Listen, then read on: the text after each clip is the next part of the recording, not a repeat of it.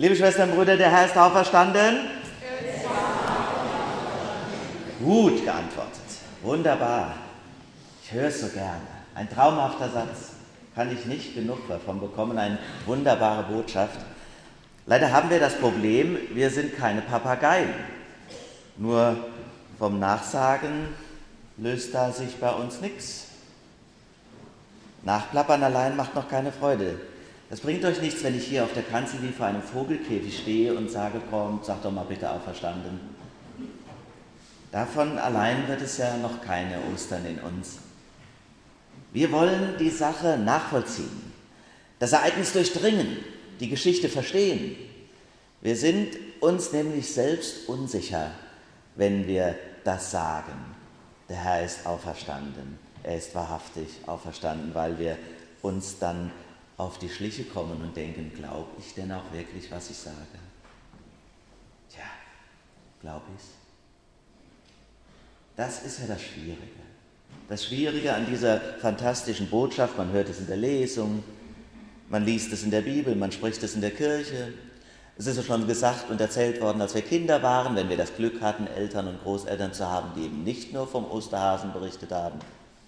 Es ist uns im Religionsunterricht erzählt worden, wir haben es als Konfirmandinnen und Konfirmanden gehört. Man liest es in den Zeitungen, in den Zeitschriften, im Internet, kannst es googeln, Ostern, Auferstehung. Und die Frage ist ja, die entscheidende Frage, ob es mich auch innen erreicht. Erreicht es mein Inneres? Geht es durch den Kopf bis ins Herz? Ergreift es mich mit Haut und Haaren? Die Botschaft nämlich, die da sagt, es lohnt sich nicht, Angst zu haben. Ich meine, wir werden immer wieder Angst haben, das haben wir nicht im Griff. Aber vielleicht gelingt es ab und an mal mitten in der Angst, über sie zu lächeln und über uns selbst. Angst haben lohnt sich nicht. Der Tod hat keine Macht mehr. Die Liebe und die Geborgenheit werden siegen, auch in deinem Leben. Und das gilt, ihr Lieben, und das ist dann wirklich österlich und Wahnsinn, wenn man das schafft, für möglich zu halten. Das gilt auch dann, wenn es eben von außen ganz anders aussieht. Selbst wenn du vom Krebs zerfressen bist, er ist wahrhaftig auferstanden. Ich habe einen Freund an den Krebs verloren, der Pfarrer war.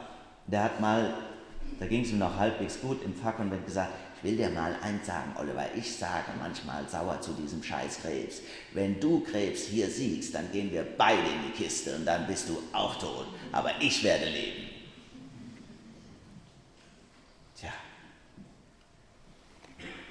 Der Herr ist auferstanden. Das gilt selbst wenn du mit Ende 80 in einem Pflegebett liegst und meinst, da kann doch nichts mehr kommen. Doch, du fällst nicht ins Nichts. Du gehst dem Leben entgegen. Wir gehen immer dem Leben entgegen, egal ob wir geboren werden oder ob wir sterben. Dennoch dringt als Überwinder Christus durch des Sterbens Tor und die sonst des Todes Kinder führt zum Leben er empor. Haben wir als Schlusslied gesungen, oft in der Passionszeit und am Karfreitag auch. Sehr schön. Dennoch dringt als Überwinder Christus durch des Sterbens Tor und die sonst des Todes Kinder führt zum Leben empor. Das ist die Wahrheit, an der ich mein Leben festmachen will. Und ich hätte so gern, dass sie uns im Inneren ergreift. Innen und Außen sind ja immer zwei verschiedene Paar Schuhe. Ostern heißt, diese zwei Dimensionen des Seins unseres Lebens wieder unterscheiden zu lernen. Innen und Außen. Das Äußere zerfällt zu Staub. Das wissen wir alle. Fleisch und Knochen vergehen. So sieht es doch aus. Merkt man übrigens schon mit 50, dass das alles nicht mehr so super ist. Also ich kann es Ihnen sagen, ich habe jetzt gerade den Geburtstag gefeiert. Ich weiß, wie es ist. Martin Luther hat diese Erkenntnis übrigens drastisch karikiert, indem er vom alten Madensack sprach, wenn er seinen Körper meinte. Aber Ihr Lieben, dabei geht es nicht um die Verachtung des Leibes. Wir sind keine Schüler Platons, keine Esoteriker, keine Spiritisten. Wir stehen mitten im Leben und wir lieben das Leben und wir sollen es lieben. Wir lieben die Schöpfung. Auch sie ist gut, wie Gott gesagt hat im Schöpfungsbericht. Und wir achten den Leib. Aber es gibt trotzdem Innen und Außen. Ein österlicher Mensch zu sein heißt, dass es einen Unterschied gibt Der Leib ist ein Tempel des Heiligen Geistes. Das heißt, das, was mich ausmacht, mein Wesen, meine Seele, mein Ich, das alles bleibt im Tod bewahrt, wird aufgehoben zu Gott. Aufgehoben ist ja auch so ein schönes doppeldeutiges Wort. Ich bin gut aufgehoben. Ich habe Menschen besucht, die waren von ihrer Krankheit gezeichnet. Ich habe an Sterbebetten gesessen, wo jedem klar war, auch dem, der da lag, der Tod ist zwar noch nicht im Zimmer, aber er geht schon durchs Haus. Und doch ging eine Kraft und ein Frieden von diesen Menschen aus, dass es nicht zu fassen war. Wie oft bin ich berührt und getröstet von einem Sterbebett weggegangen und habe mich gefragt, wer war denn jetzt hier eigentlich für wen da? Und es waren immer Menschen des Glaubens. Andere rufen vielleicht auch keinen Pfarrer. Die müssen das mit sich ausmachen. Nicht einfach. Aber sie waren keine Titanen. Auch sie kannten den Zweifel. Aber Christus, den sie sich durch das Leben hindurch vertraut gemacht haben, der durch Höhen und Tiefen ging, von Kindheit an unter Umständen, der trat dann auch in diesen Stunden zu ihnen, legte sich quasi mit ins Bett, hat sich mit reingekuschelt und hat dann den Teufel der Panik und der Trostlosigkeit besiegt. So habe ich es empfunden. Es hat mit diesem Thema Innen und Außen zu tun. Wenn das so deutlich zusammengehört und doch unterschieden ist, dann hat das eine unglaubliche Faszination. Innen und Außen sind zwei verschiedene Paar Schuhe. Jetzt habe ich eine süße Geschichte gehört von einem kleinen Mädchen, das eine genervte Mutter im Flugzeug dabei hatte. Und die Kleine war wahnsinnig anstrengend, benahm sich furchtbar. Sind ja immer nur die Kinder der anderen, die so sind. Hemmungslos ist sie den Gang rauf und runter gerannt, ganz actionreich, hat alle gestört, die Stewardess zur Weißglut gebracht. Dann klettert sie auf einen leeren Sitz, fällt prompt runter, tritt dabei einen älteren Herrn den Kopf, der lächelt gequält. Bis dann die Stewardess endlich eingreift, Gott sei Dank, und der gestressten Mutter sagt, sie müsse jetzt doch ihr Kind anschnallen. Und sie bringt mit aller Gewalt und Kraft das Kind auf den Sitz, presst es drauf, angeschnallt, und plötzlich wird die total ruhig. Ganz entspannt, verschränkt die Arme, grinst.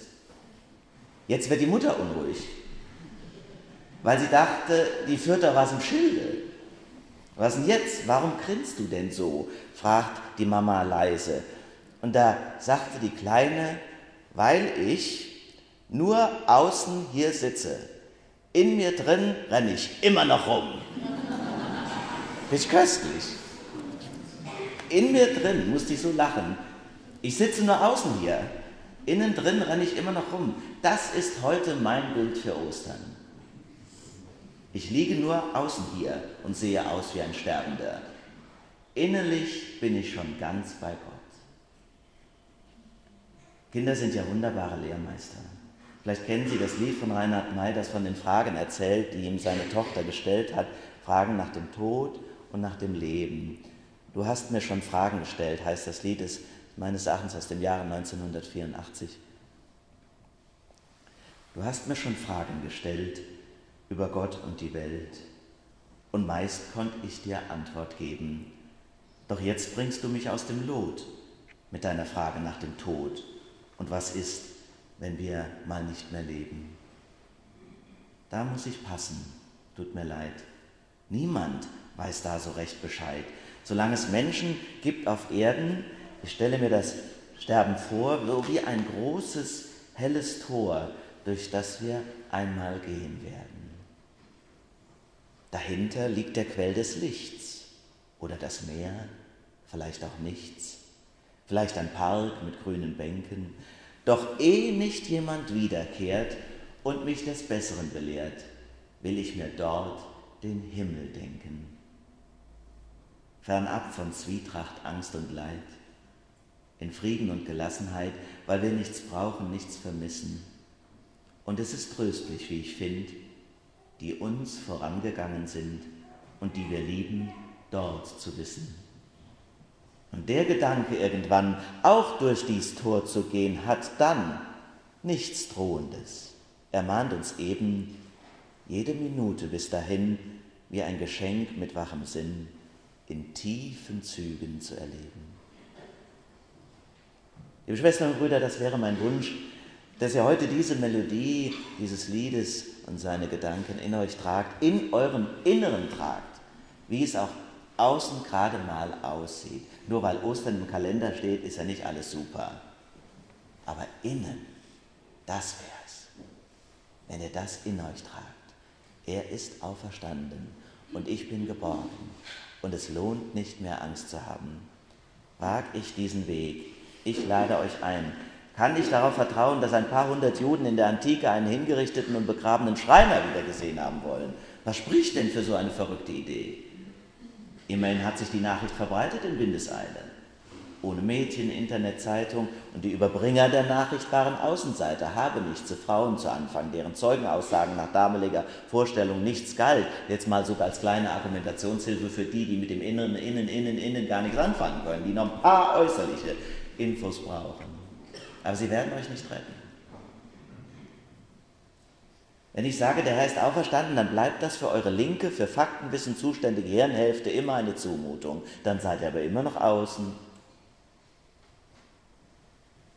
Das ist meine Geschichte, sagt die für Kontexte und Gefühle zuständige rechte Hirnhälfte, das Hirn für innen. Und schon habt ihr dieses blöde Feuerwerk im Kopf und werdet nicht mehr richtig zur Ruhe kommen. Nein, ihr seid keine Papageien, wenn ihr mir antwortet, und ich kann euch mit dieser Predigt auch hirnmäßig nicht überlisten. Ich kann mit noch so guten Argumenten euer Gedankenfeuerwerk nicht befrieden. Ich kann euch nur einladen, von außen nach innen zu gehen. Äußerlich sitze ich hier ganz brav auf der Kirchenbank, aber innerlich renne ich hier rum und jauchze und tanze und springe, weil Jesus lebt und ich auch leben werde. Das lasst uns leben. Nicht kämpfen um jeden Lebenstag oder um die Gesundheit oder um Schönheit oder andere äußerliche Güter, sondern innerlich befreit sein von diesem großen und liebenden Gott. Der Herr ist auferstanden. Denn ehe nicht jemand wiederkehrt und mich des Besseren belehrt, will ich mir dort den Himmel denken. Amen.